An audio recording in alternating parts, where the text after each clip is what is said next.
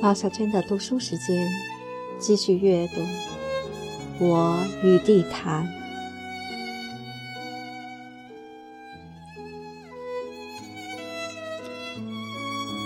记忆与印象一，叛逆者。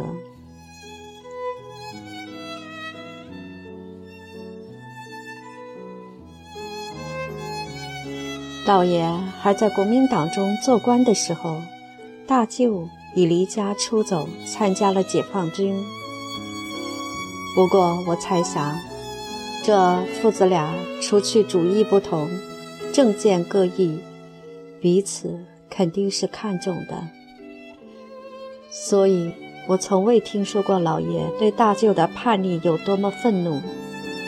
所以解放前夕。大舅也曾跑回老家，劝老爷出去避一避风头。老爷死后，大舅再没回过老家。我记得姥姥坐在床上纳鞋底时，常常念叨他，夸他聪明、英俊、性情仁义。母亲也是这样说。母亲说。他和大舅从小就最谈得来。四五岁时，我见过一次大舅。有一天，我正在院子里玩，院门外大步流星走来了一个青年军官。他走到我跟前，弯下腰来，仔细看我。嘿，你是谁呀？现在我可以说。他那样子真可谓光彩照人，但当时我找不出这样的形容，我被他的勃勃英气惊呆在那儿，呆愣了一会儿，我往屋里跑，身后响起他爽朗的大笑。母亲迎出门来，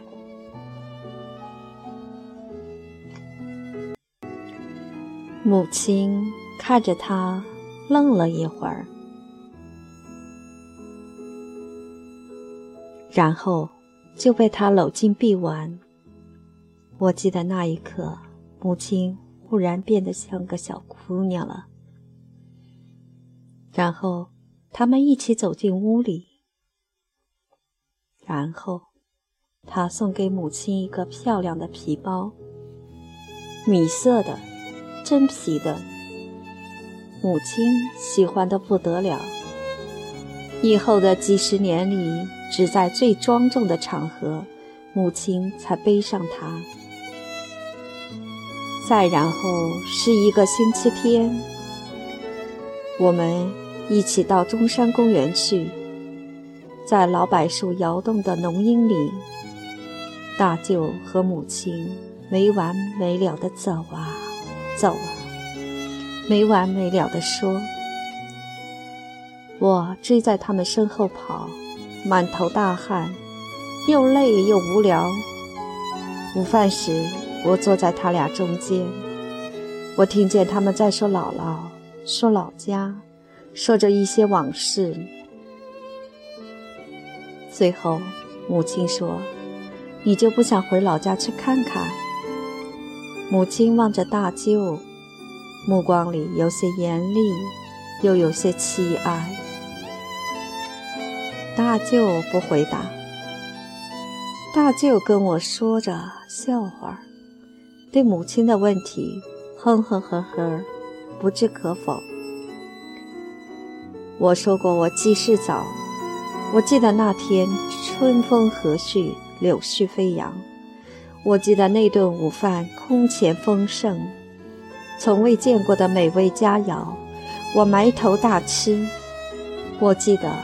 我一直担心着那个空白的人形会闯进来，危及这美妙的时光。但还好，那天他们没有说起他。那天以后，大舅即告消失，几十年音信全无。一年又一年，母亲越来越多的念起他。也不知道他现在在哪儿。听得出，母亲已经不再那么怪他了。母亲说他做的是保密工作，研究武器的，身不由己。母亲偶尔回老家去，从不带着我，想必也是怕我挨进那片危险。这。不会不使他体谅了大舅。为了当年对大舅的严厉，想必母亲是有些后悔。这么多年，他怎么也不给我来封信呢？母亲为此黯然神伤。大舅早年的离家出走，据说很有些逃婚的因素。他的婚姻也是由家里包办的。我姥爷包办的，不是你太姥爷的意思。大舅是长孙，他的婚事太姥爷要亲自安排，这关系到此一家族的辽阔土地能否有一个可靠的未来。这件事谁也别插嘴，老爷也不行。别看你当这个破官儿，土地，懂吗？太老爷眼里，那才是真东西。太老爷，一个典型的中国地主。中国的地主并非都像黄世仁。在我浅淡的记忆里，太老爷须发全白，枯瘦，步履蹒跚，衣着破旧而且邋遢。因为那时他已是一无所有了吧？也不是。母亲说：“他从来就那样，有几千亩地的时候也是那样。出门赶集，见路边的一泡牛粪，他也要兜在衣襟里捡回来，抖落到自家地里。他只看重一种东西——地。周扒皮那样的地主一定会让他笑话：你把长工都得罪了，就不怕人家糟蹋你的地？”就不怕你的地里长不出好庄稼？太老爷比周扒皮有远见，对长工们从不怠慢，既不敢怠慢，又舍不得给人家吃好的。于是长工们吃什么，他也就跟着一起吃什么，甚至长工们剩下的东西，他也要再利用一遍。以自家之肠胃将其酿成自家地里的肥，同吃同住同劳动一类的倡导，看来并不是什么新发明。太老爷守望着他的地，盼望年年都能收获很多粮食，很多粮食卖出很多钱，很多钱再买下很多地，很多地里再长出很多粮食。如此循环再循环，到底为了什么？他不问。他梦想着有更多的土地姓他的姓，但是为什么呢？天经地义。他从未想过这里面还会有个为什么。而他自己呢？最风光的时候，也不过是一个坐在自己的土地中央的邋里邋遢的瘦老头儿。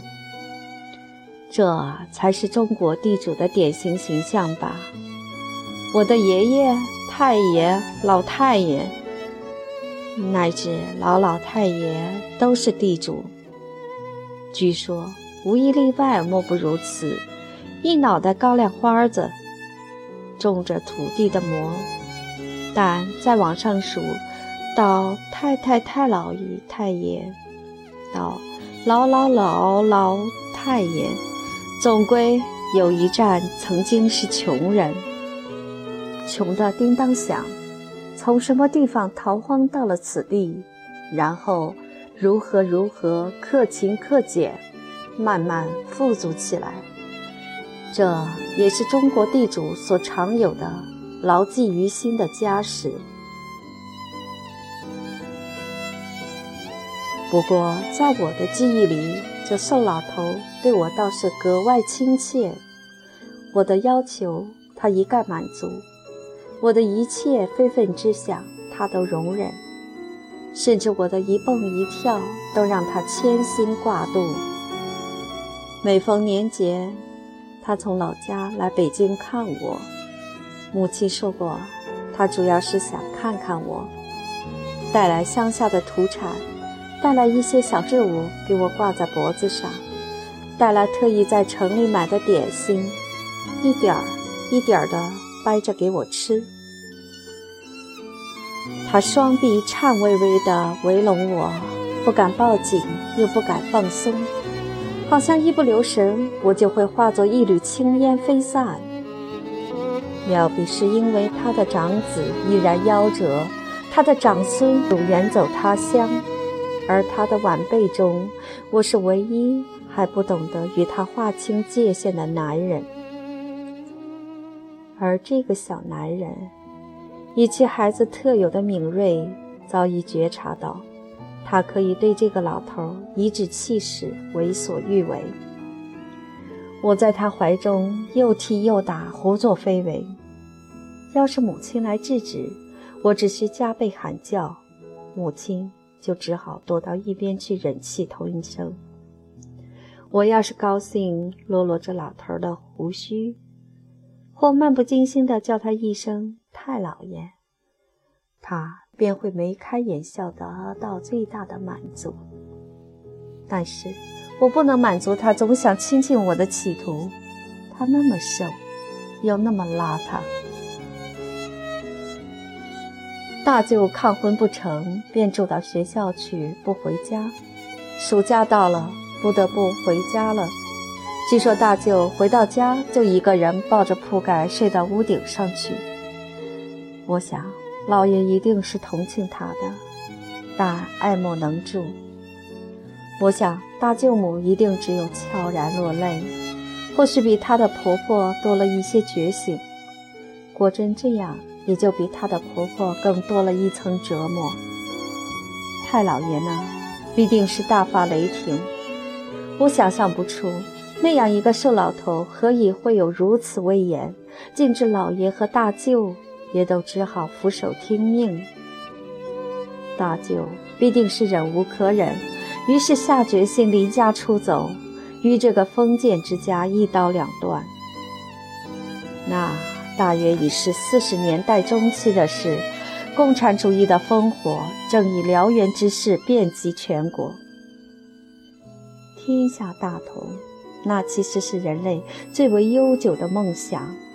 唯于其时其地，这梦想已不满足于仅仅是梦想，从祈祷变为实际。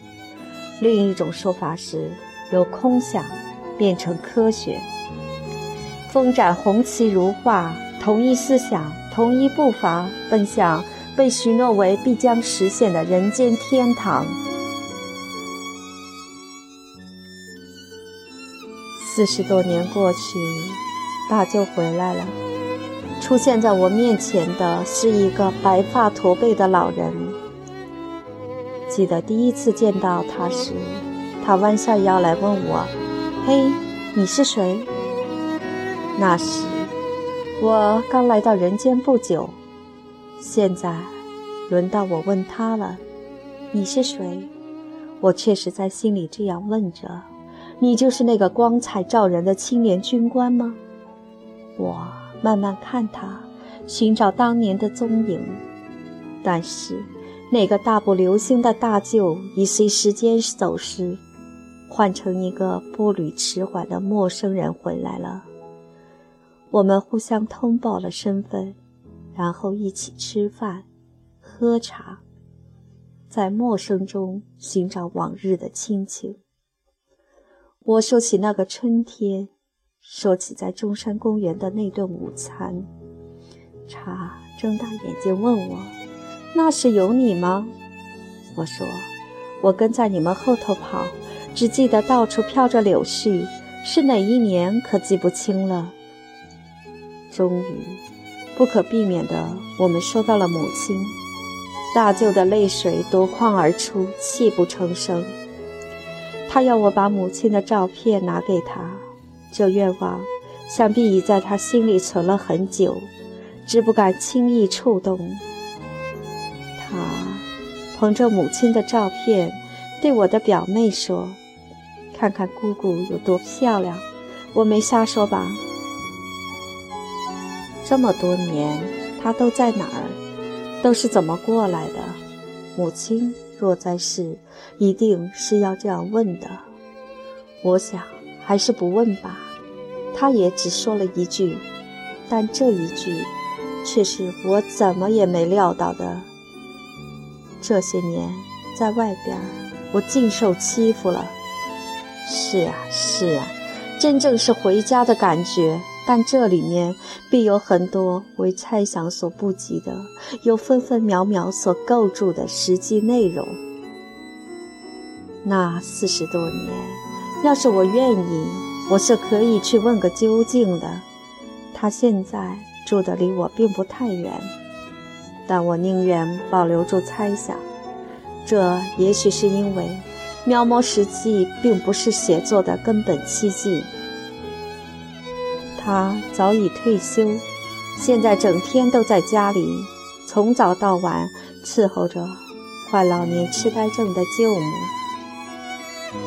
还是当年的那个舅母，那个为他流泪多年的人。他离家时不过二十出头吧，走了很多年，走了很多地方。想必也走过了很多情感，很多的希望与失望，都不知留在了哪儿。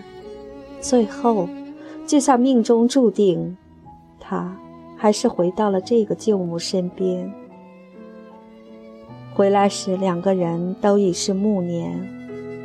回来时，舅母的神智已渐渐离开这个世界，执意越走越远，不再醒来。他守候在他身边，伺候他饮食起居，伺候他沐浴更衣，搀扶他去散步。但舅母呆滞的目光里再也没有春秋寒暑，再也没有忧喜悲欢。太阳在那儿升起，又在那儿降落，那双眼睛看一切都是寻常，仿佛什么也不想再说。大舅昼夜伴其左右，寸步不离。他含混的言语，只有他能听懂。这或可写成一个感人泪下的浪漫故事，但只有在他们真切的心魂之外，才可能制作感人与浪漫。否则便不会浪漫，否则仍然没有浪漫，仍然是分分秒秒构筑的实际。而浪漫，或曾有过，但最终仍归于沉默。我有一种希望，希望那四十多年中，大舅曾经浪漫，曾经有过，哪怕是短暂的浪漫时光。我希望那样的时光，并未被时间磨尽，并未被现实湮灭，并未被不可能夺其美丽。我不知道是谁，曾使他夜不能寐，曾使他朝思暮想、心醉神痴，是他接近过他离家出走时的向往，是那个风流倜傥的青年军官梦想成真，哪怕只在片刻之间。我希望他曾经这样。我希望，不管现实如何或实际怎样，梦想仍然还在这个人的心里，不可能为消损着实际，并不能泯灭人的另一种存在。我愿意在舅母沉睡之时，他独自去拒马河寂静的长堤上漫步，心里不禁祈祷着现实。